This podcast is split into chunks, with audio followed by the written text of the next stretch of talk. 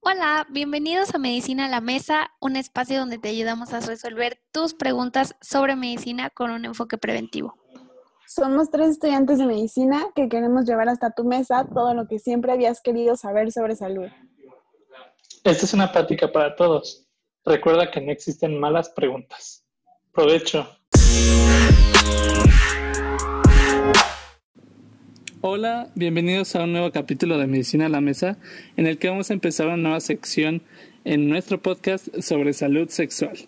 Aprovechando que estamos en el mes de la salud sexual, septiembre, creímos conveniente hablar de este tema tan importante.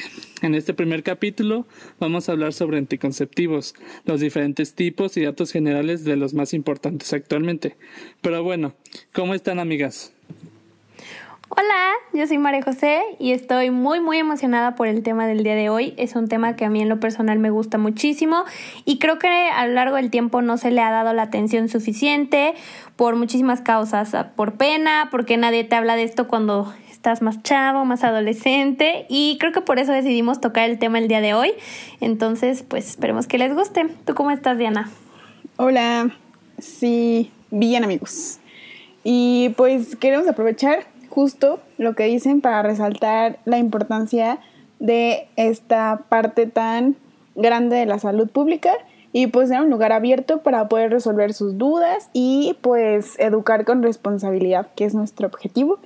Y pues a lo largo de la temporada y de esta sección tocaremos temas como infertilidad, qué pasa con la mujer embarazada, enfermedades y métodos anticonceptivos, muy taquillero. Así que empezamos dando un contexto de cómo andamos y por qué es tan importante este tema. Así que adelante, amigo. Bueno, empezando con que el embarazo es una situación que aunque puede ser muy deseada por algunas parejas o mujeres en el mundo, no siempre va a ser bienvenido por ellas. Por eso la salud sexual tiene que estar presente en la educación de todos los niños. Saber que tener un hijo... La bendición Eh, es una carga social y económica, es de suma importancia y por eso, aunque debemos de gozar de nuestra sexualidad libremente, tenemos que ser responsables y conocer las diferentes formas en las que nos podemos cuidar. Ahora, el embarazo no es la única consecuencia de una relación sexual sin protección el mundo de las enfermedades de transmisión sexual es amplio y hasta algunas pueden poner en riesgo nuestra vida. Sí, por lo que estos riesgos igual deben ser conocidos por la población general para evitar de la mejor manera, porque hay diferentes maneras de hacerlo, eh, la presencia de cualquiera de estos dos. Sí, claro. Pero bueno, para ponernos un poquito en contexto y de la magnitud de este tema, eh, van unos numeritos. El año pasado, en el 2019, 19 12, eh, perdón, 12 millones de embarazos eh, fueron en adolescentes entre 15 y 19 años y 777 mil embarazos fueron en adolescentes menores a 15 años. Wow. Oye, ¿y de esos cuántos fueron no planeados? Pues lamentablemente de los 12 millones que les comenté de los 15 a 19 años, 10 millones fueron no intencionados. Entonces es así como un super problema.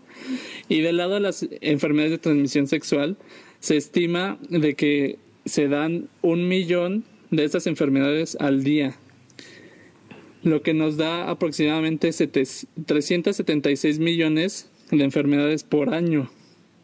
Es un, es un número horrible y van de enfermedades desde clamidia, sífilis, VIH, herpes o VPH. Eh, otros números nos hablan de que más de 500 millones de personas cuentan con una infección por herpes y más de 300 millones de hombres y mujeres tienen VPH. Y, o sea, ¿por? O sea, ¿por qué estos números? O sea, ¿no se dan cuenta o qué? Pues es que esa es una de, las importancias de estas enfermedades, es que la gran mayoría son asintomáticos, o sea, no tienen ningún síntoma en, en absoluto. Y pues por último, eh, estas pueden incrementar hasta tres veces tu riesgo de infectarte por VIH, por eso nos tenemos que cuidar. Pero entonces, para prevenir todo esto, tanto embarazos como enfermedades de transmisión sexual, vamos a hablar de la anticoncepción en este capítulo. Entonces, primero María nos va a dar un panorama general sobre esto, todos estos tipos de métodos. Ok, primero vamos a empezar con la clasificación. Es súper importante que tengamos estos conceptos claros para que no se nos vayan a perder a lo largo del capítulo. Primero existen dos grupos. Podemos dividir los métodos anticonceptivos en métodos hormonales y métodos no hormonales. Dentro de los hormonales podemos encontrar eh, los anticonceptivos orales o las famosas pastillas. De esos también hay varios tipos, más adelante les vamos a platicar. También tenemos las píldoras anticonceptivas de emergencia, las inyecciones, el implante subdérmico o los sistemas intrauterinos, mejor conocido como diumirena. Y dentro de los métodos no hormonales podemos encontrar métodos de barrera que a través de un mecanismo físico eh, impiden el acceso de los espermatozoides. Eh, por ejemplo, ahí entra el condón masculino-femenino, el dispositivo intrauterino, como es el de cobre, la esterilización femenina y masculina, que es la OTB, y la vasectomía, y bueno, algunos otros como la abstinencia, en esos pues no les vamos a hablar mucho. En este capítulo nos vamos a enfocar a los más usados, a los más conocidos, que son las pastillas, como ya les mencioné, el implante, el Diu Mirena, eh, vamos a hablar también del condón, súper usado, y también vamos a hablarles un poquito del Diu de cobre. Entonces vamos a empezar con uno que todo mundo conoce, todo mundo se la sabe. del que nos da pena ir a la farmacia a comprarlo. Vamos a empezar con el condón masculino. Sí, el condón masculino es una funda de látex o poliuretano, ya dependiendo cada quien cuál compre. Y pues ya saben cómo se coloca. En el pene. Erecto, antes de la relación sexual.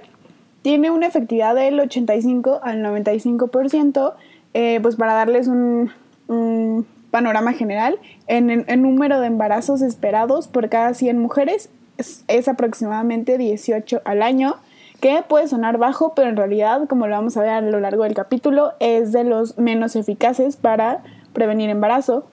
Eh, impide que los espermatozoides entren al interior de la vagina en la relación sexual y pues actúa como barrera y eso evita el embarazo. Si se usa correctamente, el condón también tiene la posibilidad de contraer una infección de transmisión sexual y eso lo hace único, en realidad es el, es el principal que las evita a diferencia de los demás, y también es el único método en el que participa el hombre en la planificación familiar. Ahora, ¿qué hacer y qué no hacer con los condones para que le anoten, chavos? Tomen nota de los puntos que Diana nos va a platicar. Por favor. Primero tienes que leer las instrucciones del paquete. Eh, puede sonar muy obvio, pero es importante y tienes que comprobar la fecha de vencimiento.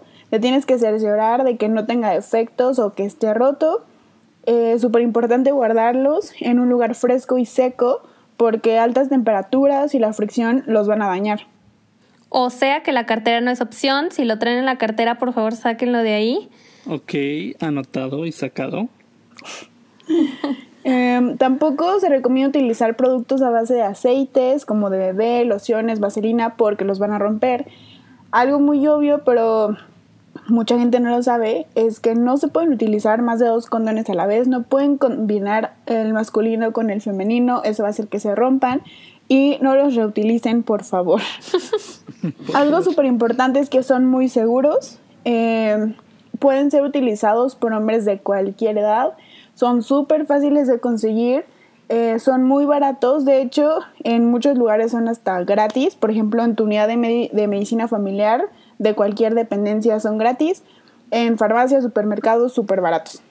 Entonces, pues ahora otro método súper de moda, pero que ya involucra asesoría médica personal, el implante. Ok, este método es un pequeño cilindro de plástico que se pone en la parte interna del brazo donde está nuestro bíceps, que contiene una hormona llamada progestágeno, pero no nos vamos a meter en eso, que ayuda a evitar que te embaraces. Eh, este, este generalmente es gratis en diferentes partes como centros de salud o en los lugares universitarios que se dedican a esto, pero siempre y cuando estén disponibles y que seas derechohabiente de ese lugar. Pero por cualquier cosa de que tienes un amigo médico, un amigo enfermero que sabe ponerlo, en las farmacias generalmente estos, este implante cuesta 1.300 pesos. Pues como en el hospital, que por ejemplo yo se lo puse. no. Bueno, ahí. Ahí lo vipean. bueno, eh, este, este método tiene una efectividad de 99.8% y de hecho es uno de los más usados y de que los médicos lo recomiendan más para que los utilicen las mujeres por sus pocos efectos adversos y su facilidad y durabilidad. Entre las ventajas, dura tres años, lo puedes estar cambiando cada tres años, no afecta tu, tu líbido, tu deseo sexual, eh, una vez que te lo quitas, regresa tu fertilidad, tu ciclo normal y casi inmediatamente. Y eh, para algunas puede, puede ser una ventaja o no, eh, que puedes dejar de arreglar. Sí, bueno, por ejemplo, yo en lo personal creo que para mí eso estaría maravilloso. Yo creo que es el sueño de muchísimas mujeres, pero también yo creo que es de doble filo, porque para otras el hecho de que les esté bajando mensualmente, pues les da cierta seguridad de que, bueno, ya no estoy embarazada, ya me bajó. Entonces, pues ahí Puede ser ventaja o puede ser desventaja, depende. Sí, claro. Y bueno, entre las pocas desventajas que tiene este método es que en un principio, probablemente en el primer mes de uso, puedas tener como náuseas, mareos o dolores de cabeza, pero que se van a pasar eventualmente. Y en un principio puedes presentar manchados o el sangrado puede presentarse irregularmente, pero como les dije, eso va a pasar. Otro de los casos que se han visto es que eh, te proporciona, bueno, puede propiciar a la aparición de más acné del que tengas, pero nada que una buena higiene de skincare no pueda controlar. Y pues la otra de las más obvias es que pues no te va a proteger contra las enfermedades de transmisión sexual y tiene que ser puesta por un médico, por alguien que sí sepa usarlo para que no se lo estén poniendo ahí cualquier persona.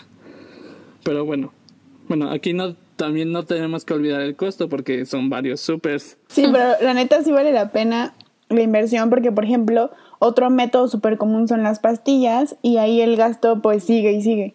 Sí, de hecho, este, yo les voy a hablar de las pastillas. Primero quiero darles el concepto, aclarar que existen diferentes tipos de pastillas. Las más famosas y las que la mayoría de las personas usan son las combinadas. Los anticonceptivos orales combinados son de los que les voy a estar hablando el día de hoy.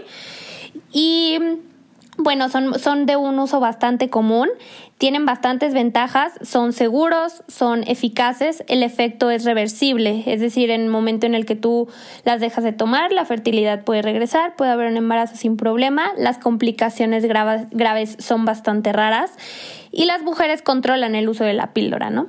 Además de que se pueden utilizar también para el control de diferentes enfermedades, pero bueno, eso es punto y aparte, ¿no? Oye, tengo entendido que se usan diario, ¿no? Sí, de hecho, esto puede representar una desventaja porque para que tengamos una buena eficacia eh, de los anticonceptivos combinados, que son las pastillas orales, es necesario que las mujeres sean bastante constantes y que lo tomen de una forma correcta y sistemática y se deben de tomar diariamente, ¿no? Entre otras desventajas podemos encontrar también que hay efectos secundarios, ahorita les voy a platicar cuáles son, que para algunas mujeres pueden ser muy difíciles de tolerar. Además, este de que pues como ya nos dijo Diana, tenemos que estarla surtiendo cada cierto tiempo y pues eso puede representar un costo a largo plazo. Creo que por ahí la caja anda por alrededor de 200, 300 en adelante y pues obviamente no protegen contra las infecciones de transmisión sexual. Yo conozco un buen que las dejaron de tomar porque subieron de peso y así. O sea, ¿sí tiene que ver? Ok, vamos con los efectos secundarios. Eh, sí hay efectos secundarios, sin embargo no son así como súper perjudiciales, pero para algunas mujeres sí pueden ser como desagradables o como que no los toleran. ¿Cuáles pueden ser? Náuseas, mareos, eh, sensibilidad mamaria anormal, puede haber dolor de cabeza, cambios en el estado de ánimo y generalmente estos efectos eh, pueden ir disminuyendo después de los tres primeros meses del uso. El aumento de peso que menciona Diana, yo creo que es de los em, como de los efectos que más las pacientes luego mencionan. Sin embargo, en los estudios se ha visto que en promedio pues no afectan el peso. O sea, hay pocas, muy pocas mujeres que pueden experimentar cambios en el peso, pero son muy, muy poquitas. O sea, generalmente no, no afectan el peso, más bien se cree que son efectos pues como independientes del uso del anticonceptivo, ¿no? Entonces, bueno, ese es un mito que ya por ahí les desmentimos. Entonces, eh, en el próximo capítulo, de hecho, vamos a estar platicando de más mitos que existen eh, alrededor de los métodos anticonceptivos para que tampoco se lo vayan a perder. Y otro de los efectos secundarios de las pastillas son que pueden causar un sangrado intermenstrual, es decir, que les baje cuando no les toca. Generalmente es un sangrado muy chiquito, como un manchado, más bien. Y generalmente también se puede presentar en los primeros meses de uso. Entonces, pues ahí está. Yo creo que es importante que conozcan bien las pastillas, son súper comunes. Entonces, a ver, ya hablamos del condón, del implante que va en el brazo, que si la pastilla tomada. Entonces, ahora vamos a pasar con dos métodos que son muchísimo más invasivos, eh, tanto en su colocación eh, entonces vamos a empezar con el DIU de cobre. El DIU de cobre, sí, pues sí, como dices, es mucho más invasivo para su colocación porque se encuentra dentro de la matriz. Entonces ahí se coloca mediante un tubo, tubo especial diseñado para eso. Pero en cuanto a su acción, es más sencillo porque no incluye hormonas. Es un anticonceptivo seguro y eficaz Está, o sea, físicamente para que lo ubiquen por si no lo nunca lo han visto, está elaborado de plástico flexible, tiene una rama vertical y otra horizontal en forma de T. La rama vertical está rodeada de un alambre de cobre. El cobre es como el principal, eh, la principal acción. Y este impide el paso de espermatozoides, su acción es local y la efectividad va más arriba del 98%, es de los más eficaces. El número de embarazos esperados por cada 100 mujeres es menos de uno al año, mm, a comparación de más de 18 como lo vimos con el condón masculino. Eh, su acción anticonceptiva se encuentra limitada a esa cavidad uterina. Y ya aquí dentro de, de la cavidad, ¿cómo es que funciona? Lo que hace el cobre básicamente es impedir el encuentro del óvulo y el espermatozoide y pues obvio reduce la posibilidad, la posibilidad de que lo fertilice. Este, básicamente como que hace una inflamación ahí en tu útero. Y el periodo de acción es efectiva por 10 años, o sea, está súper bien. No requiere cambios frecuentes ni periodos de descanso. O sea, de hecho, el médico cuando te lo coloca, pues te va a decir cada cuánto tiempo lo tienes que ir a revisar, nada más como que esté bien colocado, pero en realidad es, al principio es un poco más, este, más cercano al mes, a los tres meses, pero ya después cada año. No interfiere con las relaciones sexuales ni con la lactancia. Es efectivo desde el momento en que lo colocas y eh, también tienes un retorno a la fertilidad inmediato después de que lo retiren y no tiene ninguna interacción con medicamentos porque igual no es hormonas ni nada, es local. Eh, lo va a colocar un proveedor de atención médica que te tiene que dar consejería porque hay dos tipos, eh, dependiendo de si has tenido hijos o no, es más chico, más grande, todo eso. Entonces sí necesitas tener consejería. Eh, y pues algunas mujeres en los primeros 3 a 4 meses llegan a presentar cólicos o sangrados, pero eso va a disminuir gradualmente. Y pues básicamente ese es el de cobre, pero hay otro igual en la misma forma y todo, pero en lugar de cobre tiene hormonas. Sí, como dijo Diana, prácticamente este de hormonas es muy similar, tanto en la forma, que tiene forma de T, que se coloca en la matriz y necesita ser colocado por un médico, eh, pero lo que se diferencia es en su contenido, que es la hormona, y también en el precio, que si lo queremos conseguir por fuera en farmacias, eh, los precios van entre mil y cinco mil pesos dependiendo de la marca. Pero aún así, en algunas dependencias de salud, como el seguro, el ISTE, en la Secretaría de Salud, puede llegar a ser gratis siempre y cuando esté disponible. Este es uno de los más efectivos, con una eficacia de 99 ciento y bueno, siempre cuando se utilice correctamente. Ok, y a ver, ¿cuáles son las ventajas o cuáles beneficios tiene este método? Sí, pues de los principales es su durabilidad, que puede durar hasta cinco años. Eh, en Europa y ya se está viendo más aquí en México, es de los métodos más utilizados por las mujeres junto con el implante y los sangrados son muy pequeños. O sea, en el primer año puedes seguir presentando tus sangrados, pero van a ser más cortos, menos abundantes y menos dolorosos. Y el regreso a la fertilidad, igual si te lo quitas, es prácticamente inmediato. Las desventajas es que puedes tener los mareos, la sensación de dolor de cabeza, las náuseas. No va a proteger contra las enfermedades de transmisión sexual y durante el primer año te tienes que estar checando cada seis semanas y ya después puede ser cada año con tu revisión anual con el ginecólogo. Y la otra, la última, es que te puede generar una infección por la colocación. Son muy pocos los casos, pero pues ahí está el riesgo. Y bueno, ya para ver qué método es mejor que otro, vamos a ver un poco sobre la eficacia. Sí, yo creo que esta es de las partes más, más importantes y donde más tienen que poner atención, así que anótenle. Primero, vamos a ver qué es la eficacia y cómo se mide. La vamos a medir por el número de embarazos que hubo en un año por cada 100 mujeres que utilizaron el método. Em, en general, como se puede prestar a cierta confusión por tanto número, nada más les voy a mencionar la eficacia de las pastillas, que son las combinadas, del implante y del condón, que son como los más utilizados. El resto de los números se los vamos a dejar en un post en Instagram para que estén muy pendientes de nuestras redes sociales. Entonces, eh, la eficacia para un anticonceptivo... Eh, bueno, para cualquier tipo de anticoncepción, eh, además se divide en dos grupos y se toman en cuenta eh, cómo se utilizan. Para un grupo es la forma constante y correcta. Esto quiere decir que ustedes siguieron al pie de la letra la recomendación, a la perfección, que no hubo prácticamente errores en su uso.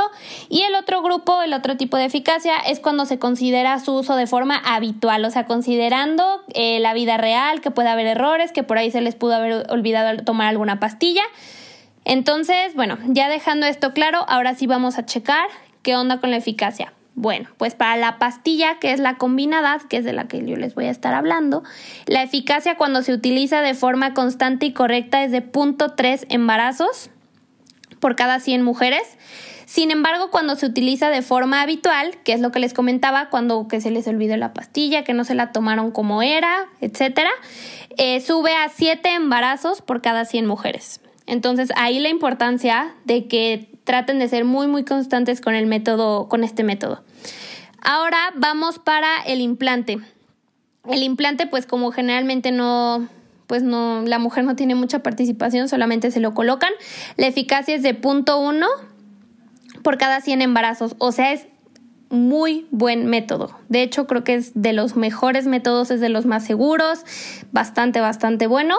Y para finalizar, el preservativo o condón masculino tiene una eficacia de dos embarazos por cada 100 mujeres cuando se utiliza de forma constante correcta, o sea, a la perfección, no hubo ningún error.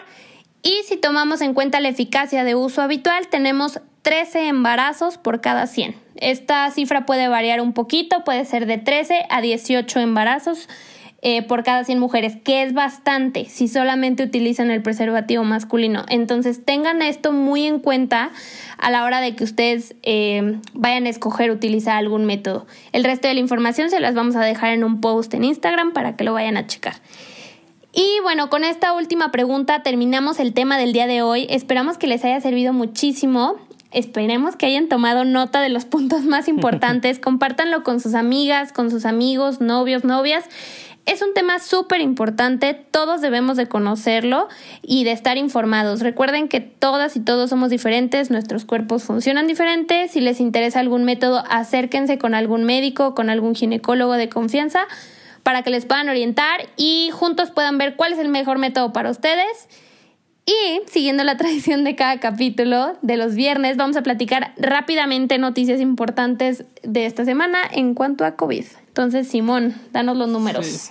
Empezamos con los números eh, mundiales y nacionales.